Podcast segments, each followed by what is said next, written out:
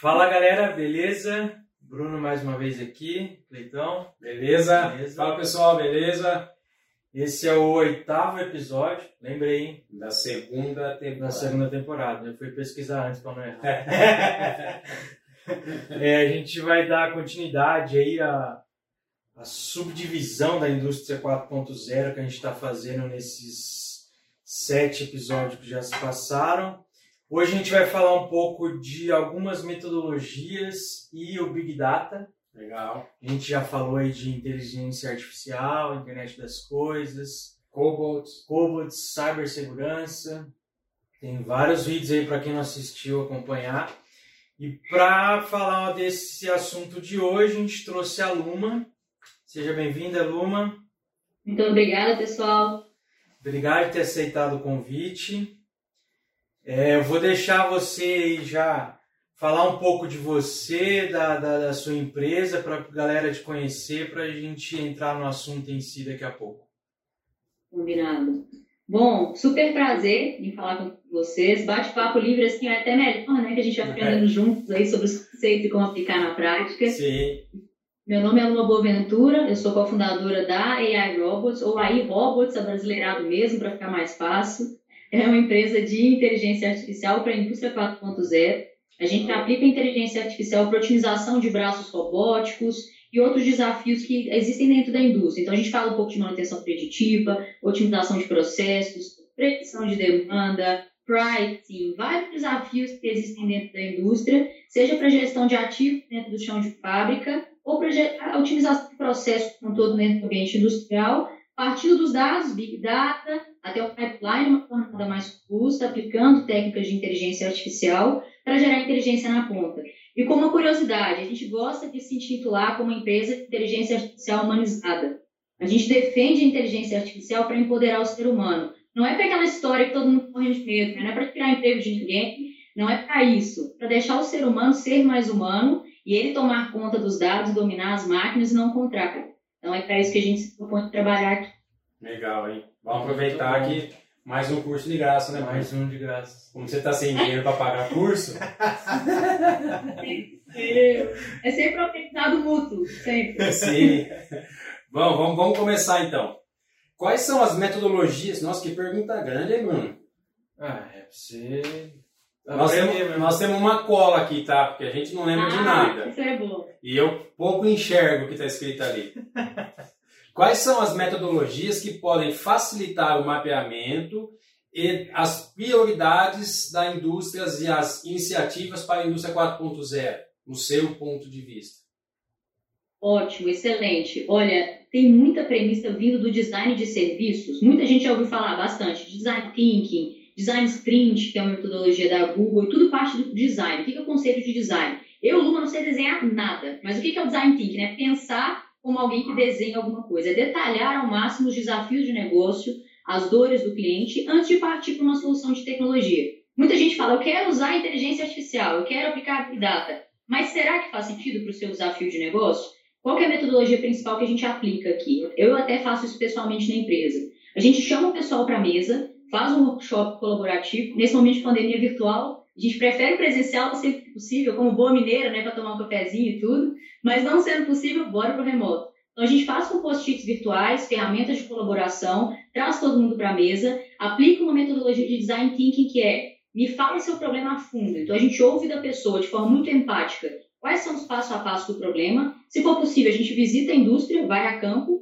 Nesse momento de pandemia, algumas indústrias permitem, outras não. A gente faz a jornada para avaliar onde estão os gargalos de produção, como estão as bases de dados, e aí faz uma jornada imersiva com todo mundo, presencial ou remota. Depois de ouvir o problema, de experimentar o problema em campo, se for possível, concatenar as tecnologias, cruzar técnicas, onde faz sentido aplicar cada uma delas. Se eu tenho uma base de dados gigantes para começar um Big Data e um pipeline de dados depois, para uma análise preditiva e prescritiva, ou não. Se eu preciso começar a instrumentar minha planta primeiro, trabalhar o IoT para depois falar de inteligência artificial ou um trabalho de, de data analytics, dependendo da jornada. Então, é um trabalho muito empático. Ouvir o problema a fundo, ouvir como a indústria está, o que a gente pode sugerir para aí sim colocar a tecnologia na ponta. É o que a gente sugere muito. Legal. Então a gente, a gente pode dizer que assim, ó, é, vamos colocar no papel antes e depois na prática, é isso? Vamos pensar, desenhar. Exato. Acaba que você não precisa ter uma habilidade de desenho, mas é colocar num post-it, seja ele presencial ou remoto, colocar no papel, organizar as ideias, fazer um mapa de impacto, como estão os dados, quais são os desafios, quais são as dores, quais são as áreas que vão ser impactadas. Não é deixar para envolver uma, envolver uma área de TI depois que começou. Envolve de cara uma TI, uma área de automação, cybersecurity, compliance, todo mundo na mesa de uma vez, para já saber as premissas de imediato, não ter qualquer problema no meio do processo e eventuais até brigas de ego que existem. A gente sabe, né? Em qualquer ambiente de negócio, em qualquer lugar, às vezes a pessoa não é envolvida do, no processo desde o início, ela barra o projeto por não conhecer o que está acontecendo. Ah. Então já traz todo mundo para a mesa, trabalho de colaboração na veia, para mitigar todos os riscos de negócio e fazer as coisas acontecerem de forma mais fluida. Então é o que a gente sugere demais aqui, antes da tecnologia. É o lado humano, com certeza. Sim, é o, é o que a gente tem, tem falado nas outras, né? É, quem não conhece acha que é algo que vai acabar com tudo, com, as, com os empregos, com os cargos, mas na verdade a gente tem que envolver as pessoas para eles entenderem o, o, o objetivo do projeto, né? onde que a indústria ou a empresa quer chegar, e assim vai ficar muito mais fácil a comunicação, todos sabem as tarefas, os papéis de cada um, e aí todo mundo, na verdade, se abraça e coloca para funcionar, né? Até que a gente fala um pouco que é a transformação digital dentro das empresas, né? E o envolvimento de todos os setores e os envolvidos. Eu vejo, eu vejo assim, né? Às vezes as pessoas boicotam por, por, não saber o porquê da tecnologia. Acham que vão perder seus trabalhos, acham que elas vão vir para tirar todo mundo. Não é bem isso. É pelo contrário, na verdade. É para empoderar a pessoa, ela poder ser mais eficiente, fazer uma tarefa que ela se sente até mais engajada e mais feliz executando e deixar a máquina, deixar o robô, deixar a inteligência artificial executar aquela tarefa que é chata, que é repetitiva, que não é até segura para o ser humano executar. Não é bem isso? E ganhar mais dinheiro, né?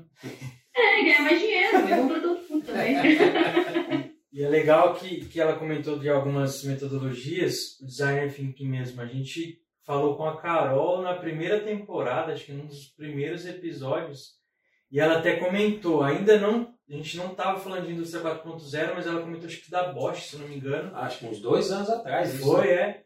Que para entender uma melhora, é, teve que fazer uma reunião com os diretores para entender quais eram as dores, desenhar em cima disso para depois aplicar a melhoria. Então, é, que a Luma comentou, né, o designer que além de você desenhar, entender se eu tenho a real necessidade, de, de implantar os cobots ou os AMR lá que a Ana comentou, é, é, você, além disso, de desenhar, é a empresa abraçar entender que é uma cultura, né? É entender que, que é uma melhoria para a empresa e para todo mundo, não, não, acabar com o emprego com o emprego de ninguém, né? Legal. Legal. Ô, ô Luma, é, a gente você comentou de Big Data, eu queria que você falasse um pouquinho do que, que é o Big Data, para o pessoal entender esse conceito. O que é o Big Data? Né? O nome já traz muito, é uma quantidade muito grande de dados, né? Big Data, é muitos dados. Esses dados podem vir de vários lugares, podem ser dados de marketing, dados de produção, dados pessoais, dados de robô. Lá na Aerobox a gente trabalha com dados de robô. Tanto que quando a gente fala de Lei Geral de Proteção de Dados, a LGPD ela protege mais dados dos seres humanos. Então, os dados do robô, eles não estão cobertos por LGPD, mas a gente sempre assina termos de confidencialidade, os NDAs, para tratar com os dados empresariais. Mas o Big Data, ele se refere a esse emaranhado profundo de dados que podem ser trabalhados numa sequência de um trabalho mais robusto. Seja um trabalho que se refira a uma ciência de dados, ou um trabalho relacionado a analytics, ou um trabalho que vai aplicar uma IA na ponta, né, uma inteligência artificial que vai cruzar essas informações, mas ele parte de um emaranhado profundo de informações, não estruturados normalmente, que vão partir com o processo de estruturação, uma análise exploratória, que a gente vai trabalhar esses dados, vai começar a rotular, entender o que eles significam. De nada adianta você receber, imagina, um monte de código de falha de um robô, sem saber o que esse código representa. Isso é um dado gigantesco, não rotulado, não estruturado. E estruturá-lo significa colocar numa planilha, né? colocar numa tabela ali, com linha, coluna e as informações detalhadas para você conseguir tirar a inteligência deles lá na ponta. Então, o trabalho de Big Data é o começo desse processo numa jornada de dados, né? Quando você começa a coletar esses dados, ou já tem uma arrancada de informações, e é começar a gerar inteligência com esses dados lá na ponta. É o início do processo. Não adianta nada ter dados e não saber o que fazer, né? Com eles, né? Não, não adianta. Não adianta também ter dados e não saber o que fazer e não tem quem te ajude a interpretar. Às vezes acontece muito de contratarem consultorias de inteligência artificial, o que for, mas não terem alguém do time ele ajudando a traduzir aqueles dados. O cientista de dados, ele é ótimo profissional, mas ele também não faz milagre, né? Sim. Ele precisa ter alguém na ponta lá, como parceiro de cocriação, que está no cliente informando, olha, esse dado representa isso, te ajuda a fazer uma análise exploratória. É sempre um trabalho de várias partes, várias mãos. É um trabalho de exploração contínua de vários times para chegar num resultado que faça sentido. Legal. Com toda certeza. Legal. E depois que a gente tem todas essas informações aí pós-mapeamento, como que a gente utiliza isso? É, como que é a utilização da Big, do, é do, é do Big Data com a inteligência artificial? Tem um monte de coisa aqui. Como que eu utilizo isso? Olha, depende muito do desafio. A gente sempre parte do desafio. Tem gente que gosta de falar, eu quero usar uma técnica de reinforcement learning, que é uma das técnicas de inteligência artificial. Aí eu sempre falo, calma, faz sentido aplicar, aplicar um reinforcement learning ou aprendizado por reforço que você quer? Qual é o seu problema? A gente tem que partir do problema primeiro. Debruçar no problema muito a fundo, usando metodologias como eu comentei, seja ir a campo, né, de forma empática, detalhar os, os problemas ali, e a partir do problema a gente descobre em solução. Então, entendemos o problema. Quais são os dados que existem no problema? Se não existem, vamos começar a coletar? Quais são os dados que você tem dentro da sua empresa? A gente tem que enriquecer com dados de base externa. Por exemplo, um problema de predição de demanda. Eu tenho uma empresa, pode ser do segmento industrial ou não, eu quero saber qual é a demanda. Quanto o mercado vai me comprar nos próximos meses ou anos? Isso tem um valor absurdo para qualquer negócio, principalmente em função de sazonalidades ou situações imprevistas, igual a pandemia que a gente está vivendo, né? Sim. Se você pudesse, poxa, eu quero entender esses dados, pegar dados de mercado para predizer a demanda, entender como vai ser meu estoque, minha logística, minha produção em função da demanda, você pode trabalhar com seus dados internos que você tem na empresa ou dados de base externa, que significa, olha, como está a demanda pelo, que vende na China, como está a demanda pelo que você vende em outros países, como está a situação econômica, situação política, quais são os stakeholders, né, as partes envolvidas, desde um distribuidor até um parceiro, até um cliente final. Então, você enriquece essa base sua interna da empresa com dados externos, trabalhando técnicas de inteligência artificial aqui dentro, para gerar resultado na ponta. E aí você começa a jornada completa, né? Que é complexo, o trabalho de inteligência artificial envolve muito mais do que só trabalhar o analytics, né? Muita gente funde, acha que trabalhar com data analytics é um trabalho de inteligência artificial, é o início do processo. Quando você começa a ter uma análise descritiva, uma análise diagnóstica, é um trabalho mais de BI ali, né? Um trabalho de business intelligence. Você começa a para uma análise mais preditiva, mais prescritiva, aí é um trabalho mais ligado à ciência de dados envolve o cientista de dados, engenheiro de machine learning, para completar essa jornada que vai desde a análise, né, a visualização dos dados, até uma imersão mais profunda em de inteligência artificial. E gera muito resultado, como você comentou. Gera muito valor, muito resultado e muito aprendizado para todo mundo que está envolvido no processo. Legal. Eu acho que por isso que é importante esse mapeamento, né? É, na verdade, o que eu quero ver pode não ser a mesma coisa que o Bruno, né? Ou o que eu preciso ver não é a mesma coisa que o Bruno, né? Talvez é, essas amarrações, como nós falamos lá na primeira pergunta, por isso que é muito importante essas reuniões e mapeamento para entender a real necessidade de cada caso, né? Sim. Exato. Exato. Às vezes existem, por exemplo, técnicas de machine learning, né, de aprendizado de máquina, não supervisionado ou supervisionado, que você decide se vai usar entendendo se tem uma base histórica de dados ou não. Se tem um diário de bordo, né, alguém que anota falhas de um equipamento, manutenções corretivas que aconteceram. Se você não tem essa base histórica, você tem que partir de outras técnicas, de outras métricas, e vai começar do zero um trabalho, né? Não tem um histórico, uma base histórica para ser avaliada e entender quais são os limites de cada variável, como o trabalho pode ser é, utilizado. Então, depende muito de cada ambiente e estrutura que haja dentro da empresa.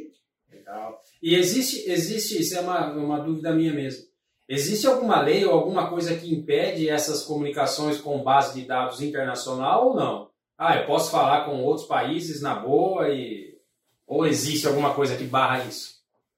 Tem muita coisa open source ultimamente, muita coisa disponível de graça, muita, muita base de dados. Tem coisa você ter ideia, eu estava fazendo um workshop recentemente de internacionalização da empresa e eles disponibilizaram uma plataforma que te ajuda a cruzar qual país que tem mais fit com o seu negócio. Ah, e lá eles colocaram várias bases de dados de vários países que são abertas para entender o número de ativos, o número de robôs que existem em cada mercado, quais são os maiores fabricantes, se é um outro mercado diferente, então tem, tinha indústria lá de cosmético. Eu quero expandir para o meu, meu cosmético para um outro país. Qual país tem mais fit com o meu? Então, os governos dos países liberam bases de dados. Aqui no Brasil, por exemplo, de mobilidade urbana é um dado aberto, é o dado de, dado de mapas, né, de GTFS, então de informações em tempo real sobre os ônibus, como eles, eles circulam na cidade, são dados abertos. Então, se uma empresa de Israel, por exemplo, quer vir ajudar com a mobilidade urbana em BH, BH região metropolitana, onde eu resido, tem esses dados disponíveis, junto com a secretaria, com a prefeitura aqui, e eles conseguem usar essas informações para otimizar as rotas. Então, tem muita informação disponível. Lógico que algumas protegidas né, por LGPD, principalmente dados de pessoas físicas, uhum. estão com altíssima proteção, com a Lei Geral de Proteção de Dados, tanto aqui quanto no exterior, mas dados de empresas, de cidades, o interessante é que eles sejam cada vez mais disponíveis para as tecnologias virem para o bem, né? Para ajudar as sociedades. Legal. Show de bola. Ô, ô Luma, você tem algum, alguns cases práticos de, de utilização aí do, da IA e do, do Big Data? Total, a gente tem vários cases aqui. Sempre, a gente brinca que os cases são sempre nossos com os clientes. O cliente para a gente é um parceiro, né? Porque a gente faz tudo muito junto. Então, a gente criou um produto especificamente, que é um produto de prateleira plug and play, criado com uma das fabricantes de robô, que é a Universal Robots, de robô colaborativo. Acho que vocês já tiveram um podcast né, sobre Cobot, mas está uma crescente muito grande de venda de robô é, colaborativo no mundo todo. E a Universal Robots, a Onroll, são grandes empresas dentro desse contexto de robô colaborativo. A gente criou um produto que é um Health Check, é um diagnóstico de saúde do robô. A gente criou primeiro com os robôs da UR, é, e ele faz o seguinte, ele faz um cross-check, ele pega o log do robô, então um histórico de informações do robô, histórico de falha, histórico de parada, ou de alguma informação que foi programada de forma inadequada por algum, algum parceiro da UR, cruza essas informações com as bases instaladas que a gente já aplica e dá como output, como resultado, várias informações gráficas de parâmetros. Fala, olha, essa temperatura do seu robô está adequada ou não? Te manda um alerta com antecedência. Olha, corre lá porque às vezes você está tendo uma sobrecarga na junta de temperatura ou com uma carga excessiva, com um payload excessivo do robô, ou o TCP do seu robô que foi acertado corretamente, algum erro na hora de programar o seu robô que possa comprometer o seu ativo ali na frente e parar a produção ou dar uma manutenção corretiva de forma totalmente inesperada. Então, essa é uma das aplicações possíveis. A gente fez uma interface com eles. Que, que é plug and play? Muitas indústrias ainda têm restrição com nuvem. Então, você chega na indústria e fala, beleza, manda seus dados para a nuvem. Aí a área de saber segurança já levanta a mão e fala, poxa, ei, Vão é, roubar minha fórmula. É, não dá. Primeiro, não quero nuvem, e principalmente nuvem externa, não quero. Então, como existe essa restrição, o que, que a gente fez para vencer essa barreira? Para quem não aceita esse tipo de coisa, uma coleta contínua de dados para mandar para uma nuvem de um parceiro, a pessoa vai com seu pendrive, coleta os dados do robô com o pendrive, já que a pessoa prefere fazer assim, uma coleta com pendrive faz o upload dos arquivos na interface e gera como output já análise completa daquele ativo, em função de uma base histórica de dados que foi interpretada pelo algoritmo. Então, essa é uma das aplicações possíveis. Para quem já pode coletar continuamente na nuvem, é mais maravilhoso, né? Você tem um emaranhado muito maior de dados, não tem que ficar indo lá manualmente coletar os dados com seu pendrive, manda para a interface, a interface já vai apitando e te dando alertas com antecedência, olha, essa temperatura está estranha, essa pressão, essa velocidade, essa corrente, alguma, alguma variável está fora do padrão, com aprendizado não supervisionado de máquina, já mostra aquela informação com antecedência para você tomar a decisão e fazer um troubleshooting ali com a antecedência necessária. Então, é possível fazer assim. Para outro cenário, vamos supor que você não tenha robô ainda na linha. Tem muita gente ainda, principalmente aqui no Brasil, que ainda vai passar por uma robotização. Mas eu tenho um PCP, planejamento de controle de produção, e faço em Excel. Por que não usar uma inteligência artificial para não ficar é, refém de um Excel?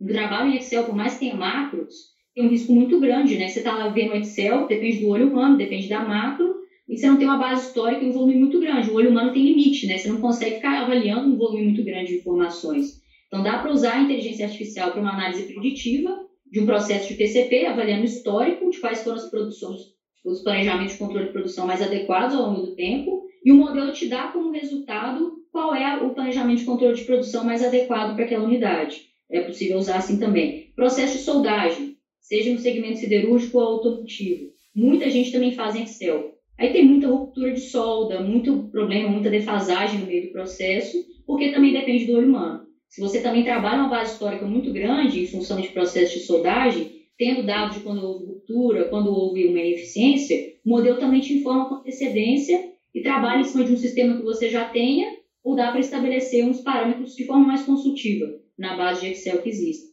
São alguns dos exemplos: predição de demanda, como eu falei, pricing. Às vezes as, as empresas têm dificuldade de definir qual é a precificação adequada de um produto ou serviço, então dá para trabalhar a inteligência artificial para isso também. Então tem muitas aplicações, muitas mesmo. Legal.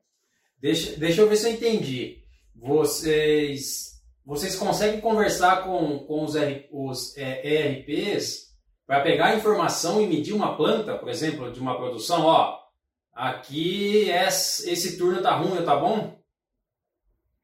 Dá, dá para medir. Se a pessoa já tem um sistema que usa para um planejamento de produção, dá para medir em função daqueles dados do sistema. A maioria das empresas que a gente conversa, o processo de PCP é feito em Excel ainda aqui. Tá. Olha que são as indústrias que a gente tem conversado. Você pega aquela informação em Excel e desdobra ela em resultado. Para quem tem um sistema, melhor ainda. Sim. Você já tem as informações consolidadas no SAP, um TOTOS ou o que for, mais consistente com algum módulo específico de produção, e trabalha esses dados para integrar uma ferramenta, um algoritmo de IA ali, e ele gerar um resultado interessante na ponta. Isso é legal. Mas aí vocês conversam com o banco de dados ou o RP manda, manda para vocês e vocês transformam em análise? Só para eu entender. Vou tentar, ver, vou tentar gerar negócio aqui, hein? Ó, oh, dá para exportar os dados, né? Você exportar os dados em XML, CSV e trabalhar esses dados em cima do Excel que foi exportado, ou uma integração de sistema. A integração de, é, depende muito, né? Principalmente uhum. SAP tem que pegar um consultor ABAP, alguma Sim. coisa do tipo, que é uma integração mais complexa. É, se, se quiser pular essa complexidade, né, faz exportação do, do arquivo, né, do, do Excel uhum. ali e trabalha em cima daquela base de dados. Já gera inteligência mais rápida e depois faz uma integração. Legal. É o que você falou, a gente vive aqui, né? A gente tem bastante indústria. E normalmente eles não têm esses controles, né? Ah, estou produzindo, estou vendendo, segue o jogo. Estou produzindo, estou vendendo, segue o jogo.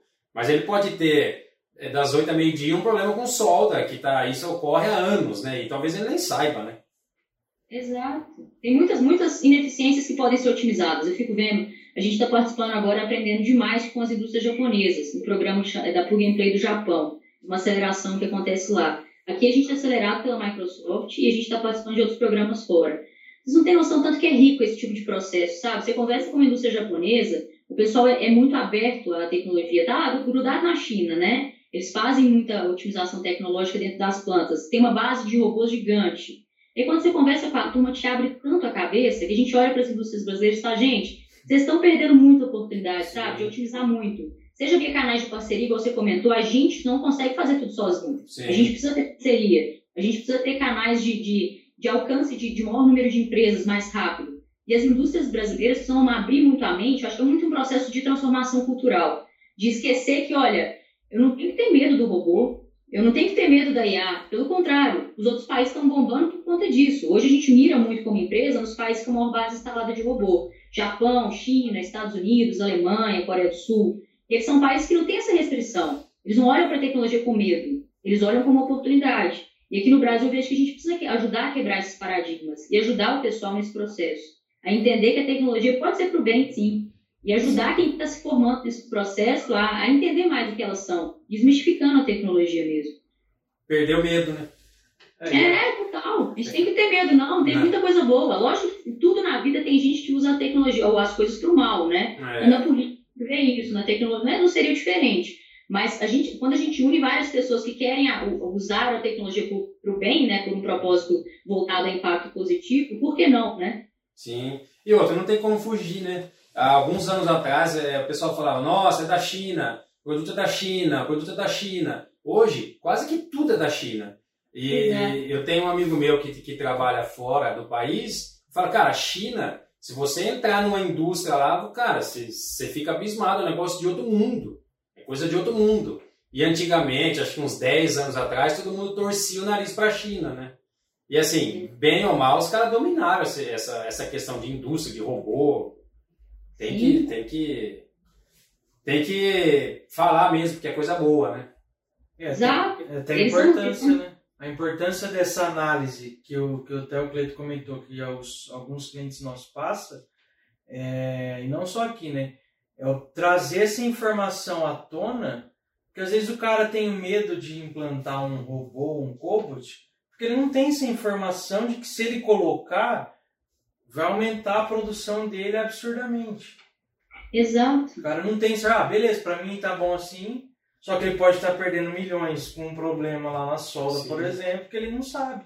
É. Que um robô pode resolver. É, mas o maior, o maior medo, na verdade, das indústrias, nós fechamos um contrato esses dias e a- eu fiquei com dó, assim, sabe, do senhor. Ele falou, cara, não sei o que fazer. Eu tenho pessoas que trabalham comigo aqui há 30 anos e eu não sei como colocar na cabeça deles que eu preciso colocar máquinas aqui.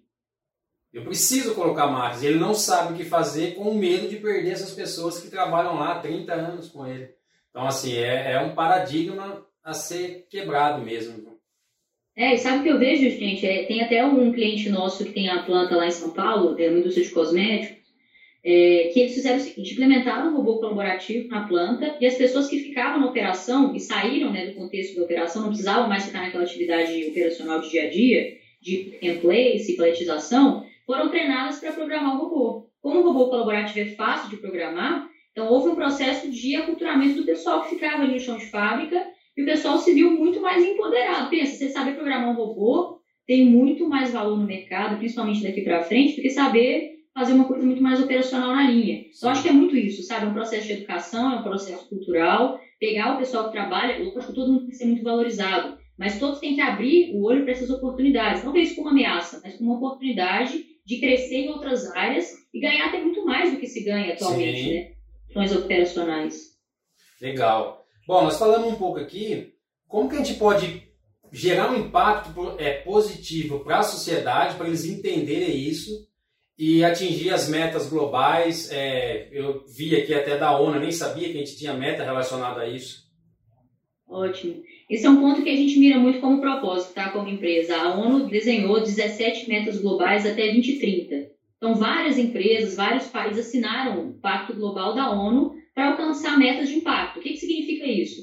Você tem indústrias do segmento de papel e celulose, indústria do segmento automotivo, de todos os segmentos olhando para as mesmas metas. São metas de impacto positivo no mundo, que é reduzir desigualdade social, educação, inclusão, tirar os seres humanos de tarefa de risco. Então, tudo que a gente pode fazer com a tecnologia para o bem, que é o que eu comentei, está muito alinhado com essas metas de desenvolvimento global, desenvolvimento sustentável, seja para proteger o meio ambiente, seja para proteger os seres humanos, seja para ajudar os seres humanos a aprenderem mais sobre tecnologias, para conseguirem estar prontos para esse novo mundo e futuro do trabalho. Então, são metas muito ligadas ao que a gente está falando aqui. Aplicar essas tecnologias visando a uma humanização da- das, das empresas, das soluções, e usando a tecnologia como uma, uma linha mestra, né, cross ali, né, atravessando tudo isso para ajudar a mitigar to- todas essas questões. Exemplo, tem muitas, muita gente defendendo o 5G e que o 5G se espalhe para todo canto do planeta.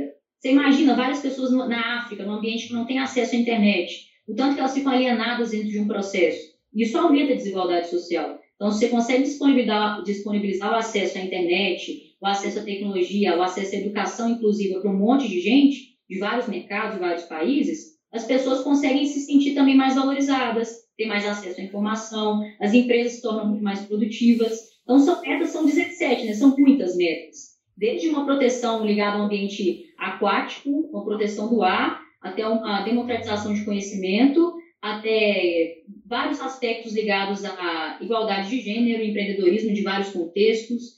São várias metas que a gente pode usar, não só inteligência artificial, mas várias tecnologias para alcançá-las. E não é sozinho, né? Precisa estar todo mundo junto nessa. Se você for olhar a título de curiosidade, Cleiton, depois olha no site de algumas empresas, você vai ver assim, é SDG ou é ODS.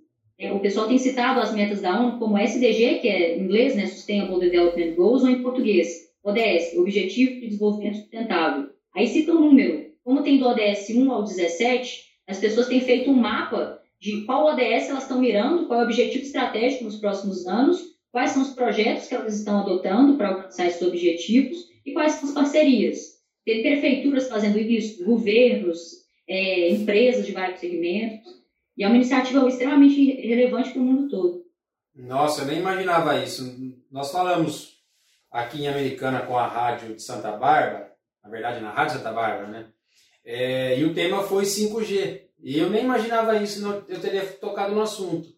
Se a gente for para é, regiões é, remotas, meu, é uma pena. As pessoas não, não têm internet, não têm televisão, não tem um monte de coisa. Aí a gente vê na TV todas essas coisas maravilhosas que as operadoras oferecem do, do 5G, mas assim, meu, tá longe de ter 5G no nosso país, tá muito longe. As pessoas sequer têm internet, quanto mais 5G.